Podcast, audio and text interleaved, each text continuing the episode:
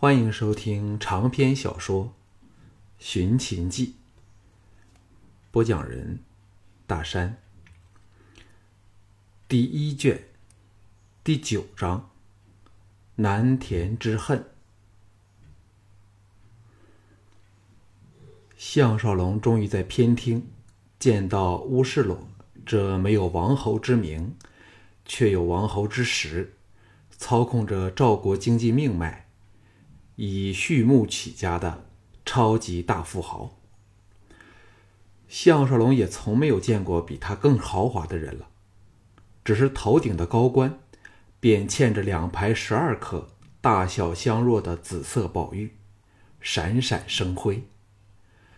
这大商贾身材肥大，像座肉山般横卧席上，挨在正为他掏耳的美女怀内。另有四女，则细心为他修磨脚指甲，那种派头排场，纵使是帝皇，恐怕也只是如此。身上的黄色锦袍缠绕着一颗颗光彩夺目的明珠，奢华贵气。系腰的带子光芒闪烁，金箔银片互相辉映。卧处是高上三层的平台，台阶下十八名武士分列两旁。胆小者只是看这种声势，已经心寒胆丧了。项少龙和陶芳跪下叩礼时，乌世罗坐了起来，挥退侍女，细长的眼瞪了开来，射出两道凌厉的目光，落在项少龙身上。打量了好一会儿后，冷哼说：“项少龙，你为何不敢接受连晋的挑战？是否只是虚有其名，空得一副威武的样子？”项少龙为之愕然。陶芳待要进言，乌世洛暴喝一声，举手要陶芳闭嘴。本已经肥肿难分。在脸中间挤作一堆的五官，更是蹙聚起来，不悦地说：“连晋虽是不可多得的人才，终是魏国人，非我族类，所以，我特别嘱他向你挑战，好让我赵人一显威风。现在，你竟然临阵退缩，还有何话好说？”项少龙心中暗骂。嘴上却不卑不亢地说：“少龙习的乃是杀人之法，不是切磋较量之游戏技巧。”乌世罗冷笑说：“两者有何分别？”项少龙这时已经弱略的摸到了这个富豪的心性，傲然说：“杀人之法，无所不用其极，不择手段。”误置敌人于死地，但比武切磋，只是看谁的剑法更漂亮好看。游戏多于战斗，自然是另一回事了。乌世洛容色稍缓，但显然仍未满意，一字一字的说：“我总不能叫你杀几个我的手下来看看，那我如何知道？”你的确有真实本领呢。项少龙的眼中金光闪闪，一点不让的和他对视着，微微一笑说：“主人既对少龙有此期望，那我便和连晋大斗一场，但却不能规定我用什么方法胜他。”乌世罗定睛看了他一会儿，倏地仰天大笑，说。很有趣的孩子，大王一直想找赵人来折辱连晋，为我赵国争回一点面子。好，别让我乌世罗安排一个宴会。若你能当着大王的眼前击败连晋，我便还你廷芳氏。项少龙大喜下拜，暗想。若我不把连晋打的变成另一个黑脸神，我项少龙三个字以后便倒过来写。乌世罗和陶芳对望一眼，都对他的欢喜和信心大惑不解。难道他真的觉得自己能够稳胜无敌的连晋吗？回到别馆，项少龙刚想溜去找舒儿，却在大门处被李善和另两个特别相好的武士给截着了，硬拉了他出去，说要为他洗尘。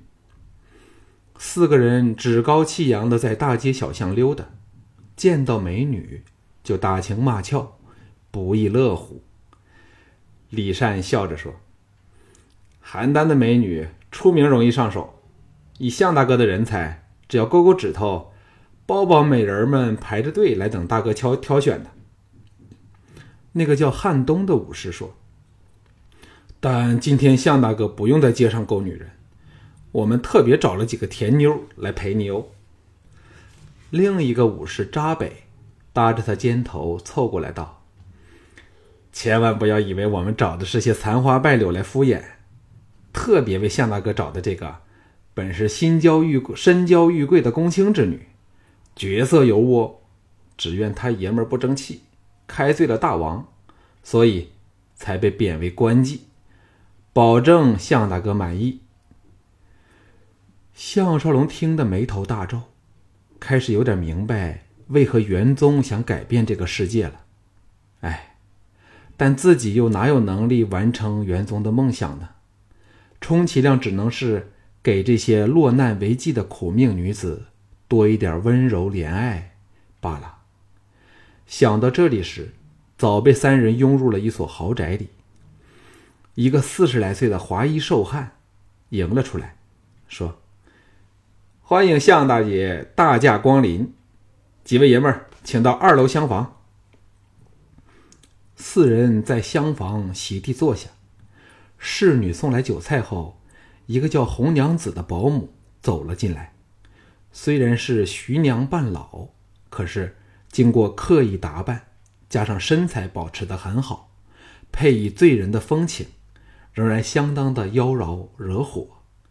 见到项少龙如此俊伟的男儿，招呼的特别热情，媚笑说：“素女立即来陪项大爷，李爷三位要不要试试新鲜的？”李善等笑着答应了。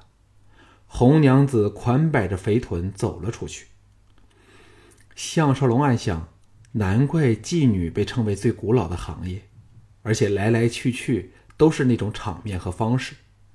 可是为何以前自己泡酒吧、偶陪酒女郎之时，从没有想过良心的问题呢？可是现在，却隐隐的感到很不妥当。门帘外的走廊响起环佩之声，接着香风扑鼻而来，三名只有一袭轻纱蔽蔽体、颇有姿色的年轻女郎，笑脸迎人的走了进来，坐在。李善等三人的怀里，媚眼却向项少龙飘过来，显然方心对他感兴趣的多了。这时，红娘子带着一位身材高挑、皙白、长得非常秀丽明艳、气质雅秀的女子进来，果然没有半点风尘俗气。李善等都都瞪大眼睛，贪婪的看着她裹在轻纱里。峰峦起伏的盛景。红娘子未语先笑说：“看娘有没有骗你嘞，好女儿，你曾遇到过比相爷更好看、更多情的男人吗？”那美女楚楚可怜的垂下俏目，死都不肯抬起头来。项少龙心中不忍，刚想说话，红娘子把素女推入他怀里，坐到腿上。骨腿交接，阵阵销魂的感觉传来，兼且轻纱里骨肉匀均匀的酮体，好乳丰臀，若隐若现。项少龙眼花缭乱之下，忍不住抄着他的小蛮腰，在他脸蛋儿香了一口。素女垂头不语，红娘子向项少龙抛了个媚眼儿，来到他身后靠着，俯身。把酥胸紧压在他背上，凑到两人间，低声说：“相爷是素女第一个贵客，若非李爷他们拿出乌爷的招牌来，奴家还不肯让这乖女儿未经调教便来陪相爷你呢。念在这点上，素女有什么得罪，相爷切要包涵哦。”说完，笑着去了。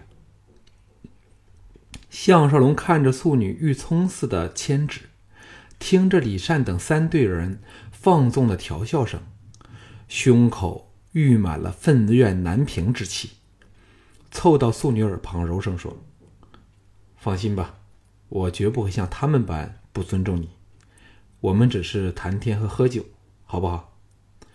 素女呆了一呆，终抬抬起头来，看着和自己亲密接触着的。奇怪男人，项少龙朝他微微一笑，素女俏脸一红，连忙垂手，但已没有刚才那么害怕了。不一会儿，又瞅了他一眼，禁不住心如鹿撞，暗想：这男人真的很好看，最难得的是双眼正气凛然。天哪，为何会在这种地方才遇到这种男人呢？项少龙也看得心中一荡，但记起了诺言，忙把欲火压下。素女猛地一咬牙，抬头含羞的瞧着他说：“公子好意，奴家心领了。素女今天沦落至此，公子也不需对奴家怜惜，且也没有什么作用，在这里。”谁都可以任意的攀折奴家呀！项少龙心中恻然，叹了一口气。素女大齐，主动搂着他的脖子说：“公子似乎满怀心事儿嘞。”项少龙望向李善等人，只见这三个男人早就口手并施，对怀中的女子做着各种不堪的动作，无暇分神，苦笑道。现在我只想离去，不愿再见发生在这里的人间惨事。素女大雅说：“公子的想法真是与别人不同。到这里来的男人，从没有想到奴家们的辛酸凄苦。”又低声说：“素女不是骗公子，而是奴家现在真的想公子对我无礼。”就像你那三位朋友那样。这回，轮到项少龙哑然说：“为何你会有这个想法呢？”素女含羞道：“或者是受到他们的影响，刺激起奴家的情欲，又或是爱上了公子，奴家都分不清楚嘞。”李善此时搂着怀中女子站了起来，喘着气说。春宵苦短，不如我们各去上房行乐去。向大哥，要记着陶爷今晚的约会呀。正要步出门外，红娘子哭丧着脸走了进来，说：“各位大爷，奴家很敢为难呀。”李善大感愕然，拉着那个官妓坐回地席上，哑然说：“红娘子。”你乃是邯郸官妓司的掌管人，谁敢令你为难？你尽管说出来，自有我们为你出头。红娘子有点不屑的瞅了李善一眼，转向项少龙说：“不知道是谁露出了消息，少元军刚和十多名家将，声势汹汹的赶来关祭所，指明要立即把素女交给他。”李善等。一齐色变，显然这少元军来头不小，连他们也惹不起。素女啊的一声叫了起来，俏脸血色褪尽，浑身颤抖，更像一只待宰的小羔羊。红娘子叹了一口气说：“邯郸现在谁都惹不起少元军，只怪素女的美丽太出名了。哎。”素女，随娘去吧。素女尖叫说：“不！”死命的搂着项少龙，引气起来。使人背兴怜香之念。李善和汉东两人无奈的交换了个眼色，向项少龙解释说：“少元君是平原君之子，平原君去昨年去世，偌大的家业全都交到了他的手上，连我们主人也要记他三分。大王也是看在少平原君的脸上，处处的袒护着他。如果我们和他冲突，先不说能否胜过他手下的剑手，纵使是胜了，主人也不会饶恕我们的。向大哥，我们也料不到有这种扫兴的事。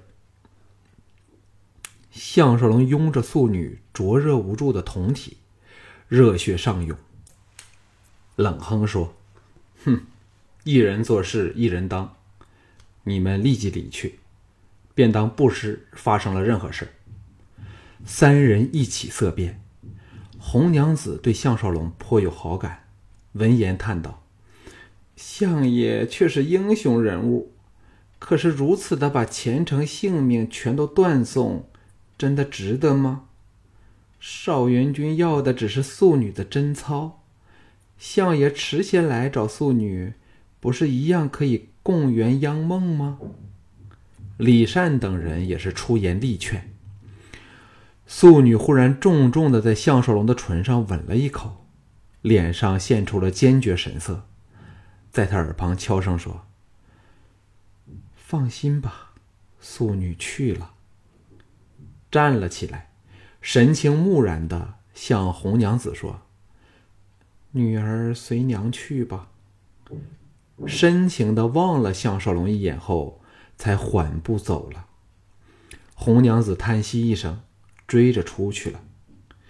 项少龙一拳打打在机上，木屑碎裂，怒火熔岩般的升腾了起来。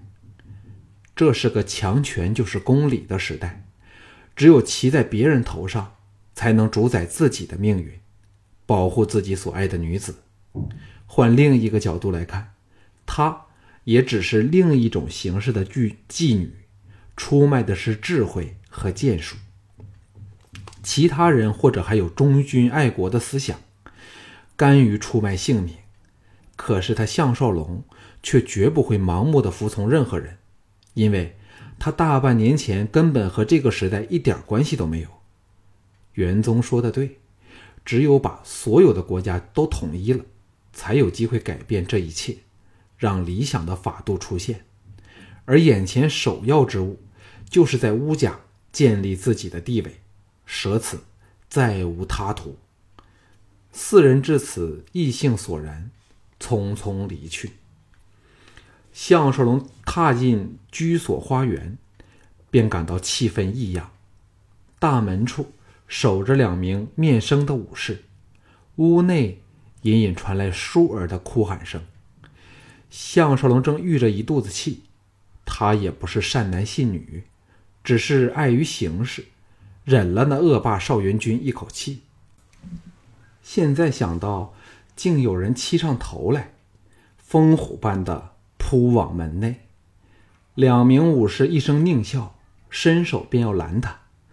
项少龙狂喝一声，硬撞在两人间，肘击膝撞，两个人立即惨叫倒地。入目的情景使他更是牙眦目裂。只见舒儿。被一名锦衣贵公子搂在地席上，上衣被拖到腰间，一对玉乳正被人恣意的亵玩，却不敢反抗，只是悲泣。连晋和另外十多名武士则围坐一旁，笑吟吟地看着这令人发指的暴行。这时，那锦衣青年刚从舒儿下上抽手出来，想脱掉舒儿的罗裙。那些武士见项少龙冲进来，纷纷跳起，拔出长剑，而连晋则满不在乎，嘴角带着一丝不屑的笑意，冷冷地看着他。项少龙因为木剑太重，并没有带在身旁，可是受过最科学和严格训练的他，怎么会怕了这些人？趁对方阵脚未稳，冲入那群武士内。抢到其中一人长剑南极的死角处，重重当胸轰了对方一一拳，劈手夺过对方的长剑，接着剑随一转，施展出传自大宗师莫迪的墨子剑法，猛劈在从右侧攻来的那个武士的剑上，当的一声，那人虎口爆裂，长剑尚未堕地，已被他一脚。踢在下阴处，惨叫一声，跪倒地上。连晋的眼中闪过惊异之色，长身而起，护在那公子之前。舒儿见项少龙来救他，不知道哪里来的蛮力，把那公子推得滚了下来，哭着往项少龙奔过来。连晋身脚一挑，他立即扑倒地上，被连晋踏在他赤裸的背上。再也动弹不得。项少龙见状，气得差点喷火，横剑一扫，挡开了攻上来的五把剑。接着，剑声变化，立时再有两人见血跌退。这时，他离连晋和那个公子处尚有十多步的距离，中间隔了如狼似虎的十二名武士。眼看着舒儿又要落入那公子的魔爪里，项少龙挽起一团剑花，就地滚入扑来的几个武士的脚下。那些武士何曾遇到过这种打法？纷纷腰脚中箭，踉跄扑跌。到项少龙跳起来时，和连晋已经是脸脸相对，目光交击。连晋一脚挑开了舒儿，手一动。长剑离鞘而出，蓦地，剑芒大盛，往项少龙照过来。项少龙想不到对方的剑法如此精妙，施展出墨子剑法的精华，化巧为拙，一剑劈出。将的一声轻响，连进剑影散去，一缩一吐，画出了另一个球球状的剑花，流星般的追来。项少龙想挡时，后两侧又有武士杀至，无奈的往后退去，先挡隔逼近身后的敌兵。连晋一声冷笑，也不追赶。住手！一声暴喝响自门处，陶芳和十多名武士冲了进来，抢到项少龙身旁，逼得连晋那方的人都退到另一边去，形成了两方势力对峙之局。半裸的舒儿爬了起来，哭着投入项少龙的怀里。陶芳看到连晋身后的公子，脸色巨变，说：“老仆不知孙少爷在此，请孙少爷恕罪。”项少龙搂着舒儿，恍然大悟：难怪连晋大胆的敢上门逞凶了，原来有乌世裸的孙子做他后盾。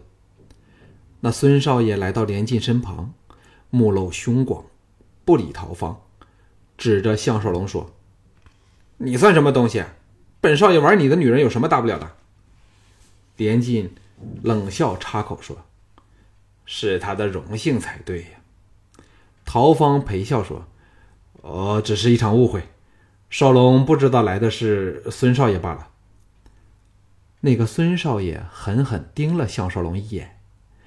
项少龙两眼立芒一闪，毫不退让的盯视着他。